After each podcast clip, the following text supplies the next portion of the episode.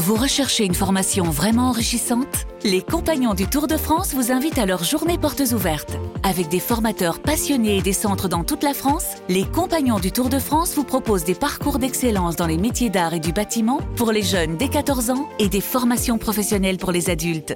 Pour connaître toutes les dates des portes ouvertes près de chez vous, rendez-vous sur compagnondutourdefrance.org. Les Compagnons du Tour de France, la transmission des savoir-faire. RMC 100% route, midi 14h, le prologue. François Pinet.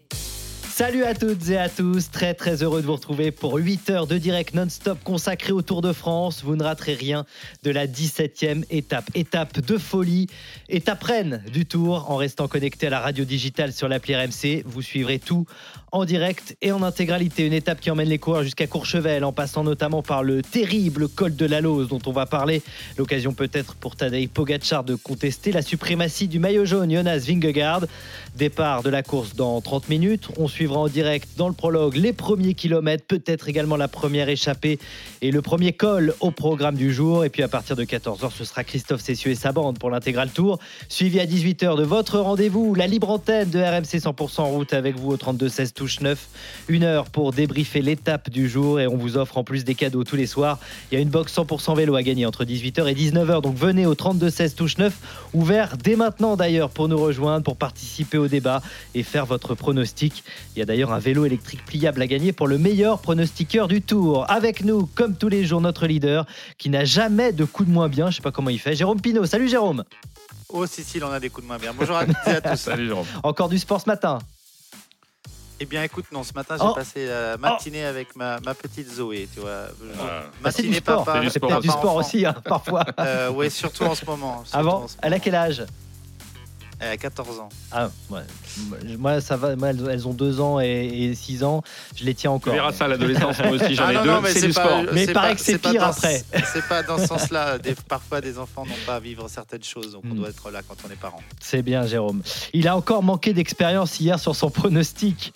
Il a encore suivi la mauvaise roue, décidément. Le spécialiste des mauvais choix est avec nous, Johan Brenner. Mauvaise roue, mauvaise roue quand. Johan. Salut, les gars. Spécialiste, c'est dur. Il faut préciser quand même que ton autre métier, c'est de conseiller les gens sur les paris euh, sportifs hein, sur RMC. Tout à En fait. même temps, mais- Johan, dans l'after tour, il, il nous donne des, des, des- des enseignements, des conseils, tout ça. Qu'on ne suit pas donc. Faut pas suivre. Ah, sache que je fais partie des meilleurs de la- l'after tour quand même. Oui, ça C'est prouve le niveau des autres. Ouais, exactement. Et avec deux victoires d'étape, on va finir par l'appeler le cannibale. Et je sais de quoi je parle parce que je mange avec lui à chaque fois après les émissions. Euh, Ludovic Duchesne est avec nous. Salut Ludo. C'est léger à la cantine ici. Hein. Ouais, Bon, c'est pas, on a euh, l'impression un peu light. Ouais, tu trouves ça trop light. J'ai faim moi Un après. petit message passé à la direction. Dans un instant, on revient sur le coup de tonnerre hier lors du contre-la-montre Vingegaard qui écrase la concurrence et surtout son principal rival Pogacar. Un chrono surréaliste qui pose question. Pogacar aurait-il pu mieux faire face à une telle démonstration? Ce sera notre débat du jour. Venez avec nous 32 16 touche 9 et le hashtag RFC Live sur Twitter pour débattre avec nous. Jérôme Pinault nous expliquera quelles sont maintenant les options pour l'équipe EAE et Tadej Pogacar. Et puis, comme tous les jours dans le prologue, le baromètre des Français pour saluer notamment le joli chrono de David Godu avec cette question est-ce que vous croyez à une victoire française aujourd'hui et euh, dans les jours à venir? On partira dans la roue du maillot à poids l'italien de Lidl Trek Giulio, Giulio Ciccone. Est-ce qu'il pourra conserver son maillot aujourd'hui? Et puis notre invité, un régional de l'étape que vous connaissez bien, Alexis Pinturo, champion du monde de ski. Il a monté, figurez-vous, le col de la Lose en vélo. Il connaît donc parfaitement ce col situé à plus de 2300 mètres d'altitude. Et on sera avec lui dans un instant. Allez, c'est parti pour ce nouveau numéro du prologue d'RMC 100% route. Une étape très courte avec à peine 22 km 400 à parcourir. Mais quel 22 km Terrible avec euh, notamment la côte de Domancy. Aujourd'hui, les euh, coureurs se battent contre le chronomètre.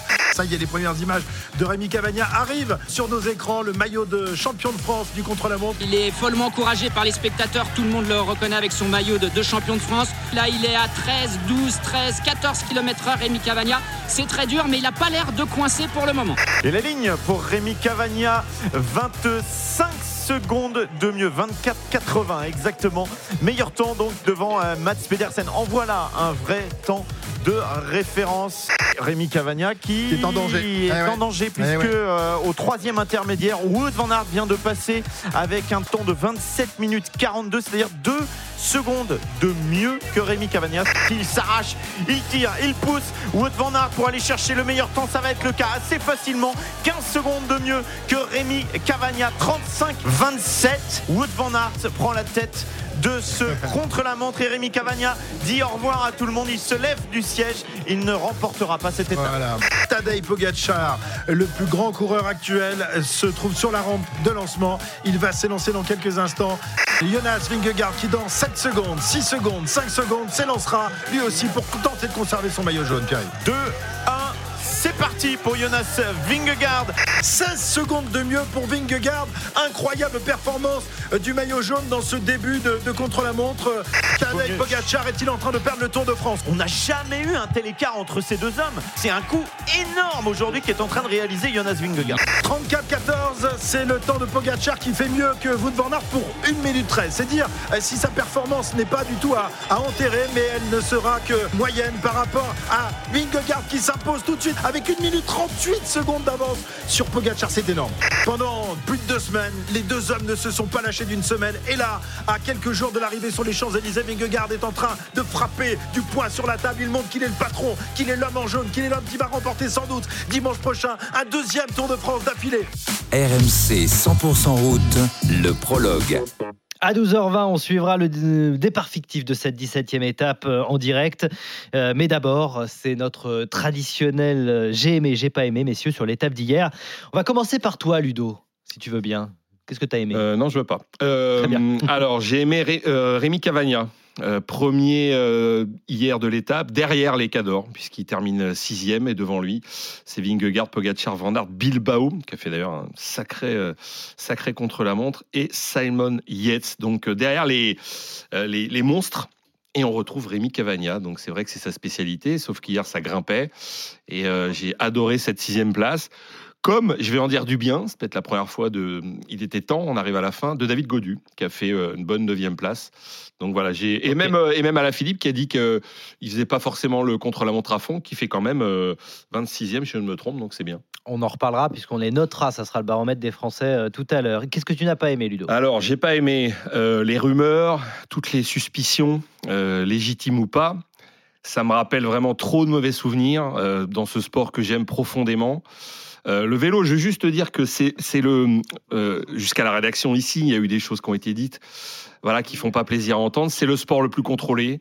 Euh, dans certains autres sports et non des moindres. Je sais pas si vous, vous voyez de qui je parle ou de quoi je parle. Il y a carrément pas de contrôle. On fait semblant de contrôler les sportifs. Donc voilà, moi j'ai, ça m'a mis très très mal à l'aise et pour tout vous dire, j'ai pas, pas passé une bonne soirée. Voilà, ça me désole. On a, on a passé un tour fantastique et tout d'un coup les, des, des- des choses qu'on a- du passé qui reviennent et ça m'a touché. Mais qu'est-ce que tu voudrais Qu'on ne dise rien? Non, non, non, mais je voudrais que des fois, je sais pas, je, on a, on a, le problème c'est qu'on a, on a, on a zéro preuve, on a, on a Oui, mais On est rien. obligé de se poser des questions. On- oui, mais c'est c'est- c'est peut-être le seul sport au monde où on le fait. Donc, euh, donc oui, alors on le fait, et puis parce qu'on est journaliste et que, et que c'est notre métier.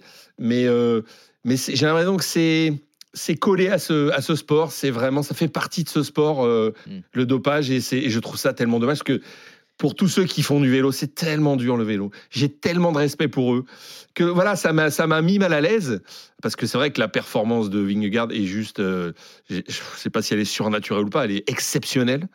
Et donc j'ai passé une mauvaise soirée. Voilà, tu, me- tu me demandes, je te réponds. Eh ben, c'est bien, mais on en parlera d'ailleurs. hein, N'hésitez pas, 32-16 touche 9 pour nous rejoindre. Euh, On, est libre, bien sûr, de, de parler de tout ça et on aura quand même des informations précises puisqu'on retrouvera Valentin Jamin en direct sur le tour qui nous donnera les règles. Est-ce que le vélo de Vingegaard a par exemple été contrôlé hier? Johan, ton j'ai aimé, j'ai pas aimé? Euh, Ludo l'a évoqué. Bah, moi, j'ai aimé le contre-la-montre de David Godu. Parce que David Godu, euh, bah, en fait, euh, il confirme son très bon week-end dans les Alpes, où il était bien dans les ascensions. Il a fait un contre-la-montre où c'est pas son exercice favori. Et il termine dans le top 10. Ça va être compliqué d'aller chercher les places au-dessus. Mais, euh, mais voilà, on est content aussi de le, de le revoir en forme. David Godu, il le disait, bah, voilà, maintenant il prouve que vraiment ce qu'il dit, bah, c'est vrai. Euh, ce qui n'a pas toujours été le cas dans ce Tour de France. Là, il est en forme et je pense qu'on peut s'attendre à une grosse euh, troisième semaine. Déjà, une grosse étape aujourd'hui et une grosse étape euh, samedi pour, pour David Godu. Et qu'est-ce que tu n'as pas aimé? Bah justement, c'est ça, c'est l'écart. Une minute 38 avec Pogacar, l'écart en faveur de, de Vingegaard. Parce que, bon, déjà sur le plan sportif, le tour est quasi plié. Mais hier, c'est pas le sport qui a prédominé dans les euh, analyses. Hein. C'est- Et c'est presque normal vu la performance. Au-delà des 1 minute 38, il y a presque 3 minutes quand même sur Van Aert. Donc, euh, j'aime pas le fait que j'en suis venu à me poser des questions. Euh, J'ai des doutes sur cette performance parce qu'elle est exceptionnelle, parce qu'elle est incroyable, elle est étonnante, elle est presque anormale.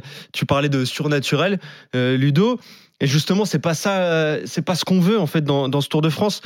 Mais il y a le passé du cyclisme qu'on peut pas occulter et euh, il y a le passé aussi de, la Jumbo qui est l'ex Rabobank. Et euh, moi j'ai été gêné hier quand j'ai regardé ce, ce- chrono. Je le suis encore aujourd'hui. Alors si Vingegaard est clean et ce que je, souhaite de tout mon cœur, bah, tout va bien. Il est le plus fort et c'est un des plus grands exploits qu'on a pu vivre sur le Tour de France de, de l'histoire. Maintenant j'ai surtout peur en fait qu'il y ait euh, autre chose parce que bah, une minute 38 sur Pogacar qui est le meilleur coureur du monde, qui est euh, en passe de devenir peut-être le plus grand coureur de tous les temps également. hein. On, parle de lui comme le nouveau Merckx. Trois minutes sur Van Aert. Donc voilà, je suis, je suis déçu parce qu'on n'a plus le duel auquel on s'attendait, mais euh, je suis surtout euh, très gêné de, de ce qui s'est passé hier et, j'espère vraiment me tromper en fait, et j'espère vraiment que, bah, que mes doutes ne, ne se réaliseront pas. Dans un que- instant, on va, on va parler avec toi d'ailleurs des, des chiffres euh, assez exceptionnels de ce chrono, hallucinant diront certains, surréaliste pour d'autres. Euh, on en parlera avec toi. Jérôme, ton j'ai aimé, j'ai pas aimé euh, après l'étape d'hier? Il y en a tellement, mes amis, il y en a Ah, tellement. il faut choisir. Je suis désolé. J'ai aimé euh, la beauté du parcours proposé par ASO. Il Ouais. nous a offert un spectacle magnifique avec un décor splendide euh, que la réalisation nous a pas tellement montré finalement hier, nous a montré la course. Peut-être que finalement. euh, Ah, je pensais que tu allais être plus dur avec la réalisation parce que nous, en regardant la course, euh, on va tout dévoiler avec Ludo ah, c'est compliqué et la Johan. On se disait, eh, là, ils peuvent mettre la double fenêtre quand même. Ah, D'un côté Ah, Pogacar, d'un oui, côté non, mais- Vingegaard. Je veux dire, on a vu l'essentiel, on n'a pas loupé beaucoup. C'est vrai, c'est vrai. Évidemment, certains Français ou Il y a eu juste la petite coureurs. publicité au moment où il part Ouais, quand même. Moi, je c'était- l'aurais pas mis à ce moment-là. Un peu mais bon, ça, grotesque. hein, voilà. Je sais pas Ouais, si tu- mais. Bon, en tout cas, la- le ASO n'est pas là pour. euh, Oui, oui, pour c'est qui produire. Ils sont là pour pas proposer un, d'ASO. ouais. un- Ouais. un spectacle et moi j'ai aimé le j'ai aimé le parcours parce que euh, parce que ça offre euh, une énorme un énorme spectacle des belles batailles et j'ai aimé aussi le fait que ce parcours accouche de ce que le Tour de France voulait c'est-à-dire d'un vrai potentiel vainqueur et d'une vraie euh, Hmm. une vraie explication entre deux hommes euh, face à la, face à la montre donc ça j'ai j'ai- j'ai aimé j'ai aimé aussi euh, le contre-la-montre des Français notamment celui de David Godu et j'ai hâte euh, de le voir en cette troisième semaine et j'ai pas aimé, ça va peut-être vous étonner, j'ai pas aimé euh, bah, ma réaction euh, suite à ce chrono d'hier. J'ai pas aimé ma réaction, j'ai pas aimé le fait d'avoir moi-même si passionné de ce sport, si mais si connaisseur aussi, parce que d'avoir été déçu et dédouté. J'ai pas le droit de faire ça. Je vais vous dire pourquoi. Parce que après constatation, et j'ai moi non plus pas passé une très bonne soirée, Ludo, pas que pour la course, pour d'autres choses, mais ça m'a permis de réfléchir à beaucoup de choses et de me dire que bah, Tadej Pogacar n'a pas fait un contre-la-montre très engagé. On l'a vu tout de suite un peu emprunté. Que c'est un duel entre deux garçons. Et qu'au final, euh, bah, sur ce parcours-là, ça pardonne pas. Quelqu'un qui est un peu moins bien que l'autre, euh, même s'ils sont à un, à un niveau exceptionnel de performance, quelqu'un qui est un peu moins bien, il perd beaucoup de temps. Et c'est ce qu'a fait Pogacar par rapport à Vingegaard. Et la constatation, c'est que leur monde à eux, il est loin des autres. Et, Van Aert n'est pas du grand Van Aert sur ce tour, on l'a vu. Donc finalement, ce résultat, on pourrait l'expliquer. Après, ce que j'ai pas aimé, euh, c'est la froideur de Vingegaard par rapport à Tadej Pogacar qui lui serre à peine la main. Hmm. J'ai pas du tout aimé cela. Et puis j'ai pas aimé toutes ces réactions. Et surtout, nous, vous les journalistes, vous êtes là, c'est votre travail. Faites votre travail et vous avez vécu pour certains beaucoup les années noires du cyclisme. Donc normal, tu vois Ludo, normal que les gens puissent penser ça quand ils sont, quand ils sont payés et que c'est leur formation. Par contre, moi, je vois des, ré- des réactions des gens, des politiques, notamment M. Braillard, mais qui la ferment, Insupportable. mais qui la ferment, qu'ils fassent leur métier. Eh si oui. on devait les juger, nous, il n'y en a plus un qui serait là. On nous parle de, de, tas de choses, d'un tas de sports, mais que faites-vous, vous, dans votre milieu? On en parle des harcèlements, on en parle des pressions que vous mettez à vos collaboratrices notamment. faut arrêter avec ça. Faites votre travail, ne vous occupez pas du vélo. Aujourd'hui, il juge le retour de Van Aert. Il sait ce que c'est que de monter sur un vélo, monter un col, être motivé, craquer, puis voir que ça ralentit quand on s'est écarté, revenir.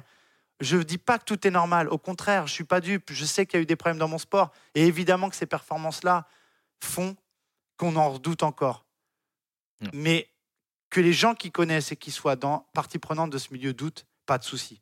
Que les gens qui n'ont rien à faire et qui ne savent pas ce que c'est que le sport de haut niveau et qui surtout ont beaucoup d'autres problèmes à gérer que cela restent à leur place. Ok, bah écoute, tu as bien lancé cette émission parce que on va sans doute en reparler évidemment. Et je l'ai dit et je l'ai dit hier soir à partir de 18h, il y a beaucoup de gens qui aiment le vélo et qui se posent des questions. Nous, on est là aussi pour les écouter, on est là aussi pour les informer. Tu parlais des journalistes. Non, mais Euh, avant tout, sûr, il faudra qu'on informe. Il y a des contrôles et ça. ça, on le répète. Et effectivement, Valentin Jamin, qui est sur les routes du Tour, nous dira et nous expliquera comment ça se passe exactement. Après, euh, malheureusement, parfois, il faut attendre plusieurs années pour avoir des, des révélations euh, parce que. euh, Mais Vingegaard, là où, là où, euh, comme ça. là où ce que je disais, il est, il est contrôlé plus que n'importe quel autre sportif. C'est ça qui me gêne en fait Oui, tout le temps mais- sur le vélo, c'est qu'on en revient toujours aux mêmes choses. contrôlé, il était en avance aussi. Il était en avance aussi Ouais, voilà, sur, voilà, euh, sur les contrôles. Mais C'est c'était aussi qui était malheureux. Bon, on va hier, parler. hier, dans le Ouest France, le, monsieur, le patron de l'Oclaeps, j'ai oublié son nom, le CLAEPS qui est l'organisme, euh, le gendarme du médicament, le gendarme du dopage, quelque part en France, dit euh, aussi des choses qui- qu'il n'a pas à dire dans les journaux. Par exemple, que la, que la, la, la, qualité euh, première aujourd'hui, c'est pour les équipes, ou en tout cas, ils ont peur à une certaine chose, c'est que les méthodes masquantes soient en- très en avance par rapport au contrôle. Mais tu n'as pas le droit de dire ça quand tu, quand, tu, quand tu fais son métier à lui, en plein Tour de France. Pourquoi on ne nous parle pas de tout ça pendant la Coupe du Monde de foot? Pourquoi on ne nous parle pas de tout ça pendant la Coupe du Monde de rugby? Jamais on parle de ça. Et des tennisman. Et le tennis, hein. dur et Alors, qui joue sous hein, infiltration. C'est c'est avec ça. Parlons de tout à la même, à la même, à la même, à, la- à égalité. Évidemment, le vélo c'est facile de taper dessus, et nous on a fait de la merde pendant des années, donc donc on paye ça toujours. Ouais.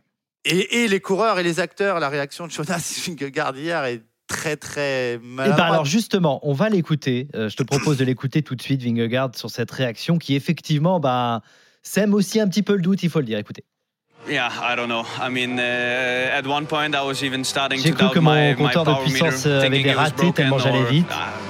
like I pensais was qu'il trying to était hold back at, cassé. at certain moments, but I was still J'ai essayé de me retenir, mais j'allais toujours uh, aussi, rapide, aussi vite. Mais c'est probablement un des plus beaux jours de ma vie sur un vélo, un des meilleurs jours de ma vie sur un vélo. Voilà, Vingegaard qui, qui explique que même lui était surpris de sa propre performance. Alors forcément, ça ajoute un peu le Alors, doute au moi, je- doute. Alors moi, je trouve que c'est l'inverse. Ah Parce que, mais je le trouve cette déclaration très innocente, très. euh, je pense que si quelqu'un triche, il vient pas raconter ça. Enfin, je- je- j'espère que vous allez comprendre mon raisonnement. Euh, si tu triches, si, euh, si tu as pris des produits pour faire des performances, etc., tu viens pas dire ce qu'il a dit hier.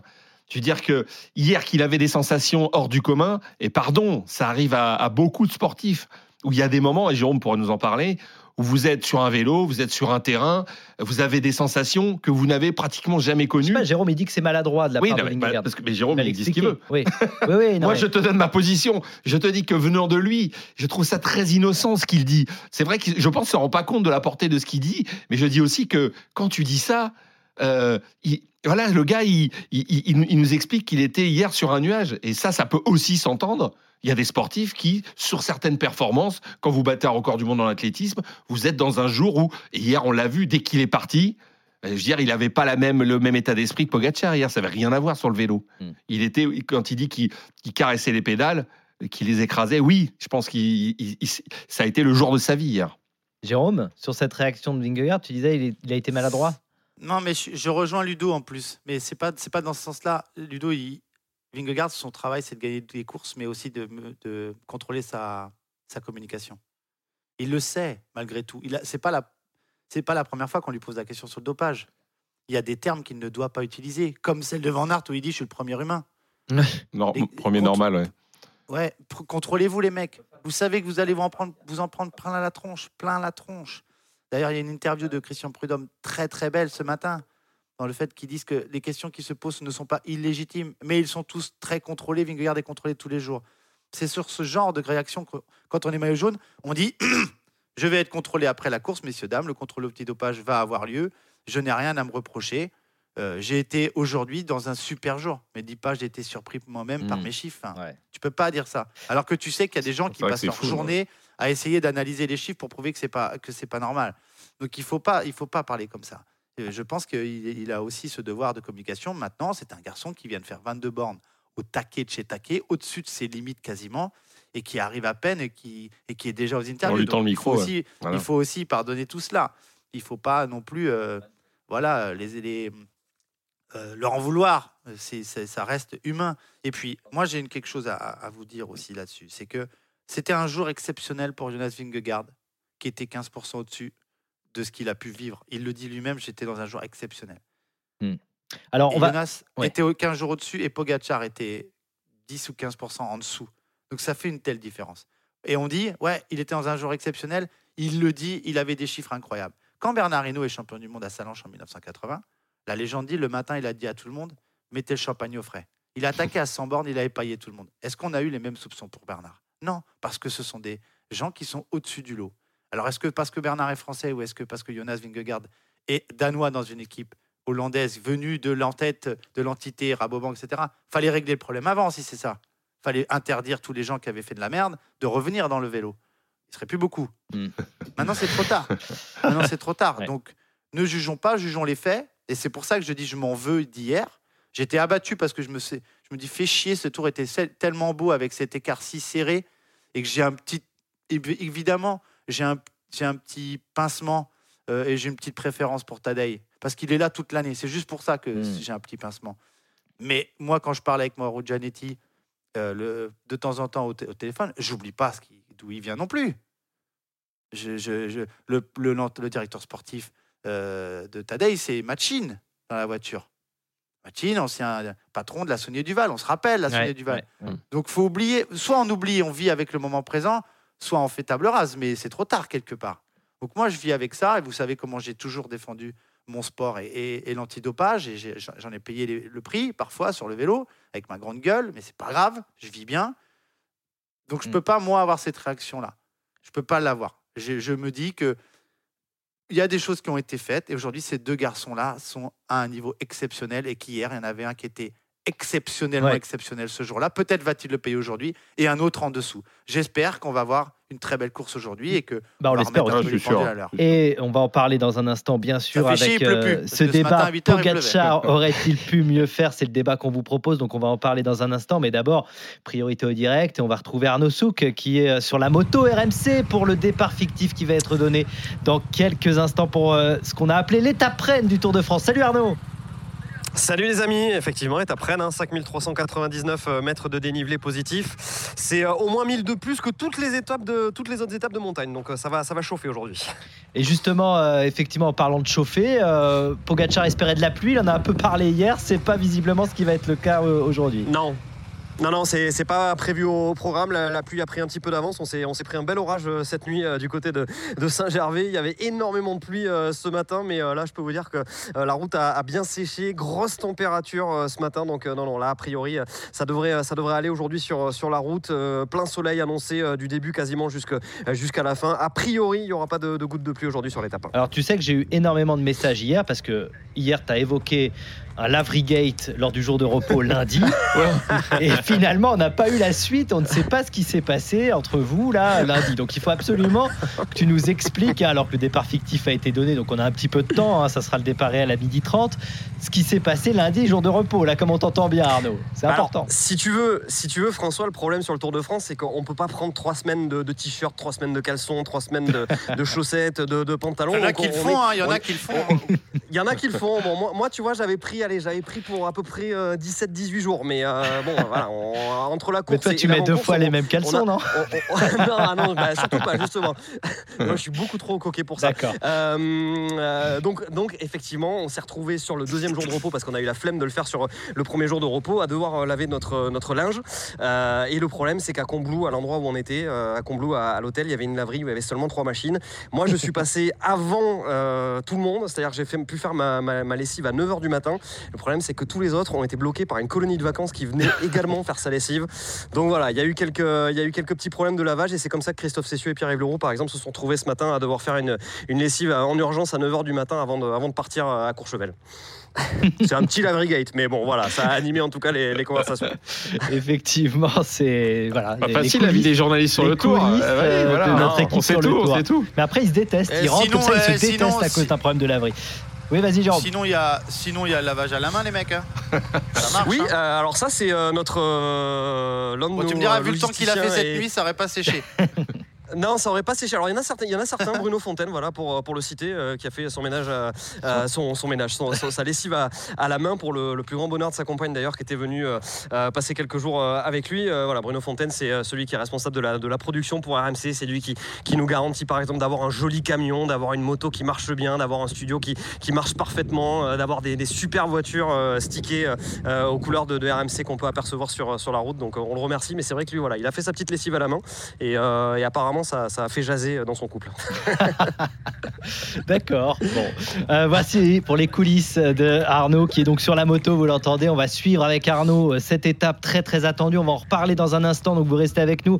Arnaud, tu restes avec nous. Ludovic Duchesne, Johan Bredov, Jérôme Pinault. On revient dans un petit instant pour euh, suivre en direct le départ de cette 17e étape très très attendue du Tour de France. Et puis ce débat, est-ce que Pogacar aurait pu faire mieux euh, dans euh, ce contre-la-montre hier? Et puis qu'est-ce qu'il doit faire aujourd'hui C'est Jérôme Pinault qui nous donnera les options possibles pour le Slovène et son équipe. A tout de suite. RMC 100% route, midi 14h, le prologue. François Pinet. RMC 100% route, ça continue jusqu'à 14h avant l'intégral tour et avant donc euh, cette étape, euh, 17e étape qui va partir dans 4 minutes avec Johan Bredov, avec Jérôme Pinot, avec Ludovic Duchesne. Euh, dans un instant, Jérôme nous dira ce que peut faire UAE et Pogacar pour. Pourquoi pas grappiller un peu de temps sur Vingegaard, on l'espère, pour euh, le suspense et pour ce Tour de France.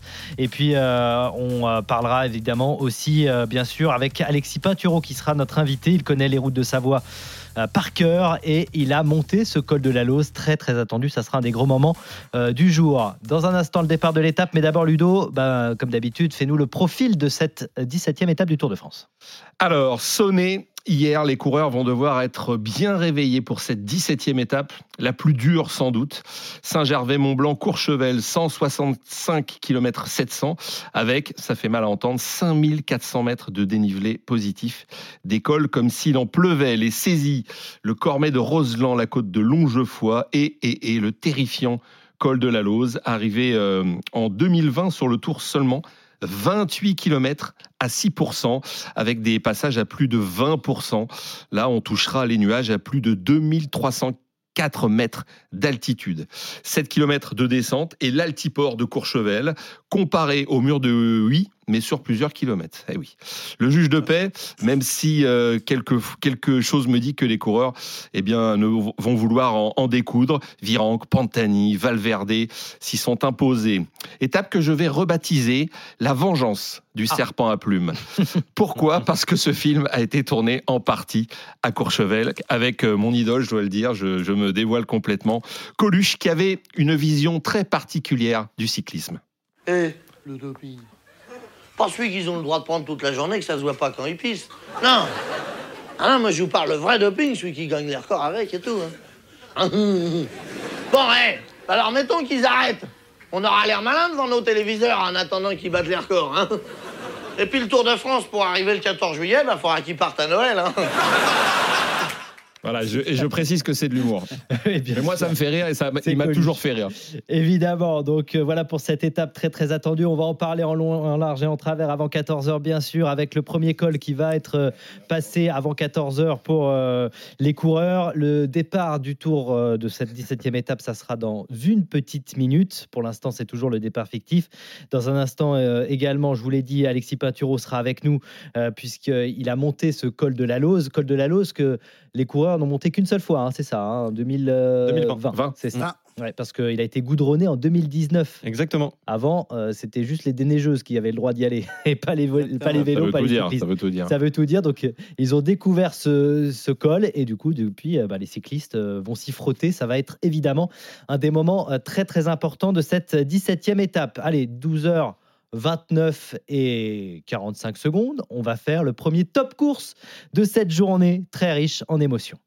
RMC 100% route, top course. Et on est toujours dans le départ fictif, encore un peu plus euh, d'un kilomètre à parcourir avant le kilomètre euh, zéro et les euh, premières attaques. Évidemment, le col des saisies qui va très vite arriver, le pied euh, au bout de 17 kilomètres seulement de course, le sommet à 28 km. On a déjà vu, comme à son habitude, Thibaut Pinot en queue de peloton, accompagné euh, avec à ses côtés un certain Adam Yates qui aura sa troisième place du général, peut-être à défendre, un moins que euh, la team Emirates ne s'en serve comme euh, relais pour Tadej Pogacar et essayer de, décanter cette course, de mettre le feu à la course. On peut s'attendre à des attaques, que ce soit pour l'échapper, mais aussi et surtout pour euh, le barreau d'honneur de, de, de Tadej Pogacar pour essayer d'aller chercher cette minute 48 qu'il a de retard sur Jonas euh, Vingegaard. On voit Valentin Madouas notamment à l'avant. On, voit, on a vu également Mathias Kielmose. En tout cas, ça risque d'être chaud pour la plus belle étape de ce Tour de France 2023. Alors, on va retrouver tout de suite Arnaud euh, qui est euh, avec nous du côté de euh, RMC sur la moto RMC. Salut Arnaud, on te retrouve pour cette ambiance à quelques minutes maintenant du départ réel. Les coureurs qui vont s'élancer, on s'attend à quoi? À des attaques? Ah ben, on peut euh, légitimement, oui, euh, s'attendre à, des, attaques. Euh, les écarts semblent quand même relativement définitifs, à moins d'une énorme défaillance aujourd'hui de Jonas Vingegaard. Donc, j'imagine, enfin, on peut, tout imaginer. On peut imaginer encore une lutte entre les principaux prétendants du, classement général, mais à mon avis, il va quand même y avoir des, tentatives d'échapper, notamment pour ceux qui voudraient remporter la, victoire d'étape. Et, on pense pour cela notamment à des coureurs de, d'équipes françaises hein, comme, comme Groupama FDJ. Donc, à mon avis, oui, il va y avoir des attaques assez rapides, peut-être une échappée qui va encore mettre du temps à se constituer. Mais euh, voilà, quand le ticket euh, sera donné par, euh, par le peloton, ça sera très certainement une échappée qui aura toutes les chances d'aller au bout, même si, encore une fois, il faut évidemment voir la façon dont les équipes UAE et, et Jumbo vont tenter de, contrôler tout cela. En tout cas, voilà, beaucoup de, de monde, beaucoup d'ambiance ce matin au départ à, Saint-Gervais. Saint-Gervais qui était ravi, à l'image de, toutes les communes alentours, hein, Passy, Combloux, d'accueillir le Tour de France et la journée de repos pendant trois jours. C'était vraiment une belle fête. On a été très très bien accueillis. Le public a vraiment répondu au, rendez-vous, euh, présent au rendez-vous, et, les coureurs étaient, euh, ravis malgré la, chaleur de passer quelques jours dans le coin. Merci beaucoup Arnaud. On te retrouve évidemment tout au long de cette journée euh, avec nous pour commenter cette course. Départ dans quelques mètres maintenant pour départ réel pour cette euh, 17e étape. Jérôme, sans dévoiler de nom de favoris, sans parler de la stratégie de Pogacar, puisqu'on va en parler dans un instant, est-ce que c'est ceux qui vont partir là tout de suite peuvent aller jusqu'au bout, en gros Bah, là, tout de suite. euh, Ceux qui vont créer la première échappée, quoi. Non, ça va pas être tout ouais, de la, suite, la bonne échappée ira au bout aujourd'hui, je pense. Ouais. Ouais, tu penses, ouais. Parce Et- qu'elle sera constituée des coureurs euh, dans les 15 premiers du général. Parce que ça va pas se faire avant le col des saisies, je pense. Ouais. Des Aravis, pardon.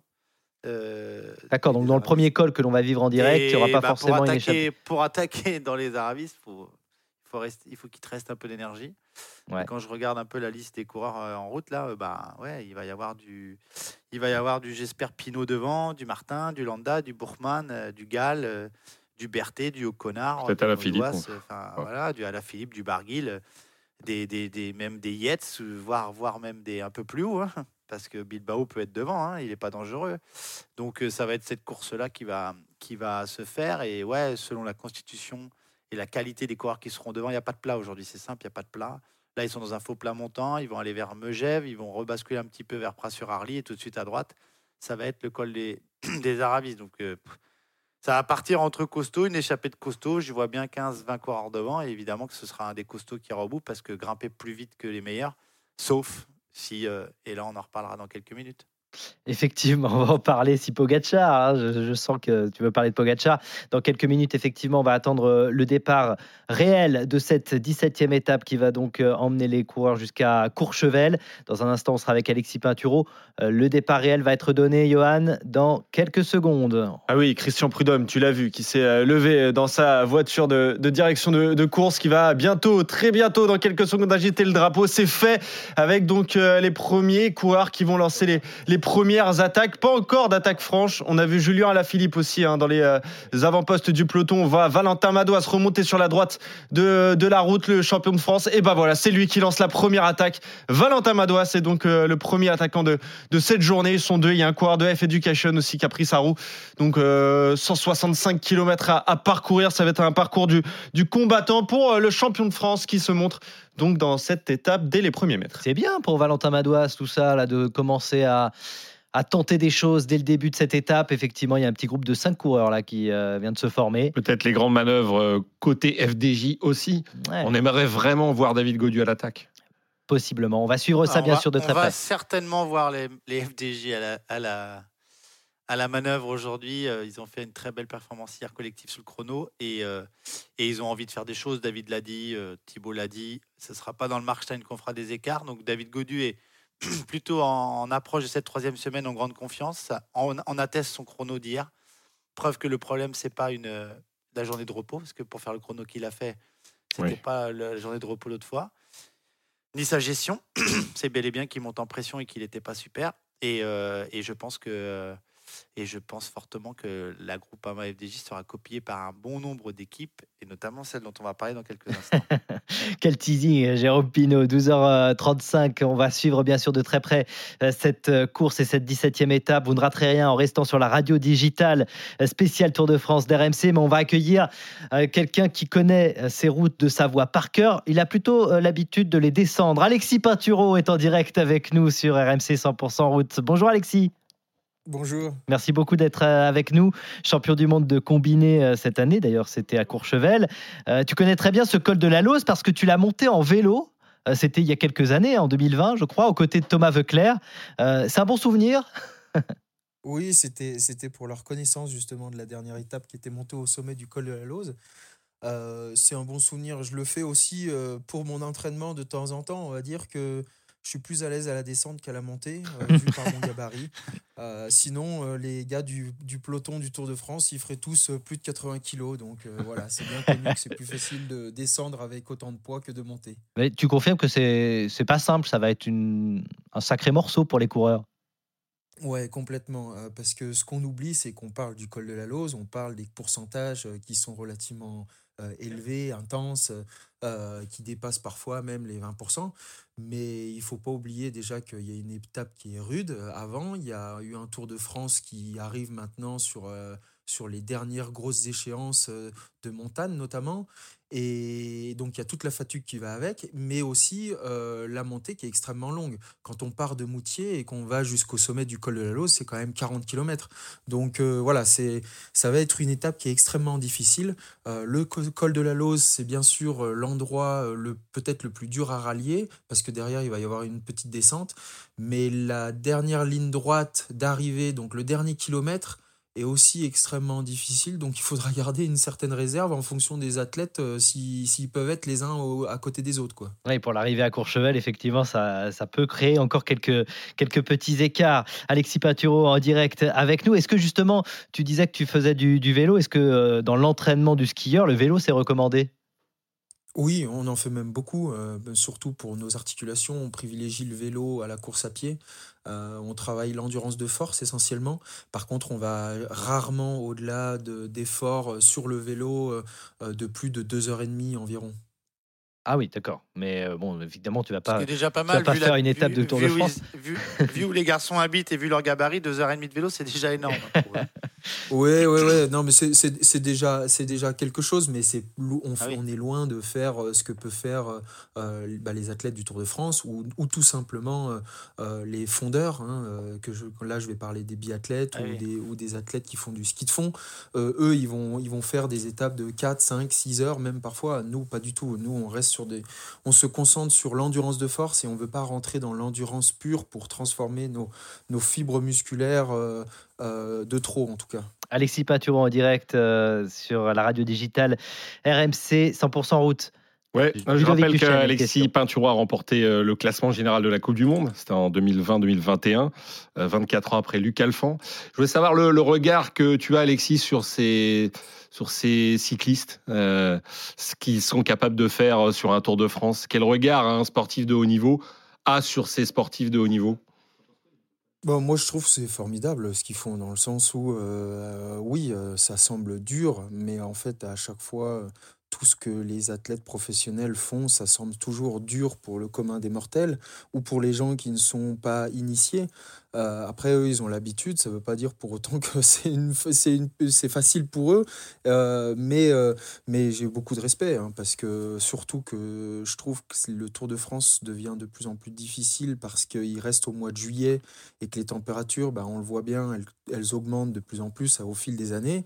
Ce qui fait que ça rajoute de la difficulté à tout ça. Et les jours où il fait 35, 40 degrés sur le, bitume en fin, de, en fin d'étape, je pense que ça, ça abîme les organismes et, et, ça, j'ai beaucoup de respect pour tout ce qu'ils font parce que c'est pendant trois semaines et ils font une belle image de la France et en même temps une des très belles mm. performances, surtout cette année, moi j'ai trouvé. Enfin, cette année, l'année dernière, il y a, y a des, des athlètes qui se détachent, mais surtout qui, qui prennent des risques. Quoi. Ouais. Euh, pendant de nombreuses années, on avait des vainqueurs de tours qui, qui se marquaient, ils n'arrivaient pas à, à, attaquer ou en tout cas, ils, ils n'avaient pas la, la, possibilité de le faire, hein, c'est sûr. Euh, c'est facile de le dire, mais c'est loin d'être facile de le faire. Et, et, là, aujourd'hui, cette année notamment, on voit un Pogacar euh, qui, qui, essaye, sans arrêt qui essaye, qui pourtant euh, semble être peut-être moins fort que Vingegaard jusqu'à maintenant, mais pourtant il essaye toujours. Et, et, ça, je trouve que c'est chouette à voir et c'est chouette à, pour Une petite préférence pour Pogacar du côté d'Alexis Paturo, j'ai l'impression. Pas, pas, spécialement, j'aime beaucoup les deux. Euh, mais ce que j'aime bien, euh, ce que j'aime bien dans Pogacar, c'est que notamment cette année, euh, il, il, est derrière, il est, il est même aujourd'hui, on peut le dire, peut-être perdant, mais pour autant, il essaye quand même. Et je pense que c'est la plus belle école de la vie dans le sport, c'est ça, c'est que il y a jamais rien d'écrit dans le marbre et que le principal, c'est toujours d'essayer et que généralement, ça finit toujours par payer passionné de vélo, du coup, Alexis. Oui. Vas-y, Jérôme. J'ai dit, dit Alexis, euh, bonjour, continue à, regarder quand même parce que il est capable de beaucoup de choses et je suis euh, en train de suivre le début de l'étape et il se passe exactement ce qu'on avait prévu. Et je pense que Tadej va faire all-in aujourd'hui. Et on va aimer encore plus Tadej ce soir parce qu'au moins il aura tout tenté. on va en parler dans un instant. Euh, Alexis Paturo, euh, Alexis, euh, on va parler un petit peu de toi quand même parce que bon, la saison n'a pas recommencé, mais j'imagine que tu es en pleine préparation. on l'a compris, il y avait du vélo aussi dans ta préparation. Tu en es où de la préparation pour la saison prochaine? Ben, on est en, milieu de préparation physique. Euh, on fait toujours un gros bloc. Pour ma part, je fais toujours un gros bloc de préparation physique qui dure à peu près trois mois. Ensuite, on reprend le ski euh, aux alentours de mi-août. Et une fois qu'on reprend le ski, on continue bien entendu de s'entretenir physiquement, mmh. mais euh, tous les jours, on est au ski par contre. C'est du ski route en vue de... tu fais, non? C'est ça? Non, ah, non. on, va sur les, on va en hémisphère sud, on va, on va, on va sur des glaciers ou en hémisphère sud, là où c'est l'hiver pour euh, s'entraîner sur les, sur les pistes euh, et se préparer du coup pour les premières compétitions qui attaquent euh, uniquement fin octobre. Mais c'est vrai que la préparation est longue et fastidieuse pour les skieurs. on, s'entretient le corps énormément, surtout pour, pour être fort et donc plus performant, mais en même temps pour pallier à la blessure. Étant un sport très traumatisant, on a besoin d'être bien renforcé physiquement pour pouvoir euh, bah, supporter toutes les pressions, les charges qu'on subit dans, dans, nos, dans nos performances sportives pour euh, éviter la blessure et notamment les ligaments croisés du genou. Alexis, si je te dis 2030, tu penses à quoi? Jeux Olympiques euh, d'hiver. la candidature de voilà, la France exactement. Jeux Olympiques d'hiver, dont l'autre sera connu l'année prochaine. Et hier, on a parlé de la possible euh, association pour cette candidature française de deux régions, l'Auvergne-Rhône-Alpes et la Provence-Alpes-Côte d'Azur, pour avoir plus de chances de voir la France accueillir ces Jeux. J'imagine que tu soutiens cette démarche. Oh bah bien entendu, la France est l'un des moteurs hein, dans les sports d'hiver euh, au, niveau mondial. Euh, on est l'une des, voire même la première destination euh, pour euh, tout ce qui est sport d'hiver. Donc, bien entendu, moi je trouve que ça a vraiment du sens. En plus de ça, on a des infrastructures qui existent déjà. On a on accueille et on, a accueilli des événements internationaux de manière très régulière. Le Tour de France, bien entendu, est un parfait exemple. Donc, la France est parfaitement à même de pouvoir gérer et accueillir ce genre d'événements. Et moi, j'en serais le, premier, le premier heureux et supporter et en même temps, euh, euh, euh, si je peux le promouvoir, bien entendu, je le ferai. Bon, c'est dans 7 ans, tu seras encore jeune. Ah, je, par contre, je ne garantis pas que je serai au départ de l'événement. Euh, là, mais On te va déjà partir sur 2026. On va déjà partir sur 2026 et après, après on verra. Derrière, derrière, ça fait un peu plus loin. Très bien. Si tu fais du vélo, ça entretient. Voilà, c'est le conseil qu'on peut donner, nous, ici. On est d'accord. Merci beaucoup, Alexis, en tout cas. Ouais, merci merci d'être venu. Euh, Merci Régional de l'étape. Il connaît Courchevel comme sa poche, bien évidemment, là où les coureurs vont arriver. Et on te verra sans doute euh, du côté de l'arrivée, peut-être, euh, aujourd'hui. Merci beaucoup, en tout cas, Ça Alexis. marche. À très bientôt. Tu reviens quand tu veux, bien sûr. Allez, tout de suite, on fait un top course à midi 45. RMC 100% route, top course. Et encore 157 km à parcourir dans cette étape jusqu'à Courchevel. Et pour l'instant, aucun coureur n'est parvenu à sortir, à s'extraire du peloton qui est en file indienne. Ça roule extrêmement vite. Et d'ailleurs, le, le peloton qui s'est scindé en, en deux groupes. Et il me semble avoir vu Thibaut Pinot dans le, dans le deuxième groupe, en queue de deuxième groupe. Donc c'est très compliqué pour, pour le français. Mais ça roule très vite. Là, on est dans des parties. euh, plus euh, descendante en tout cas avant d'arriver dans, dans le col des saisies. Mais voilà, 156 km, pas d'échappée encore pour euh, cette étape. Et vous savez quoi, messieurs euh, Dans un instant, Jérôme Pinot va nous dire ce que va faire Tadej Pogacar aujourd'hui. On Ah. sent qu'il a envie de faire plein de choses. Alors tu vas nous dire ce qu'il peut faire, pourquoi pas. C'est dans un instant, restez avec nous à tout de suite. Et on va voir Jérôme si euh, les UAE et Pogacar ont écouté tes recommandations. Ah, pour l'instant, ils sont à l'envers complet, donc déjà, Voilà. ça, ça part mal. En fait, ce qu'ils auraient dû faire, c'est mettre Yates dans ce groupe, dans ce petit groupe là qui est parti. C'est ça que tu nous dis. Hein.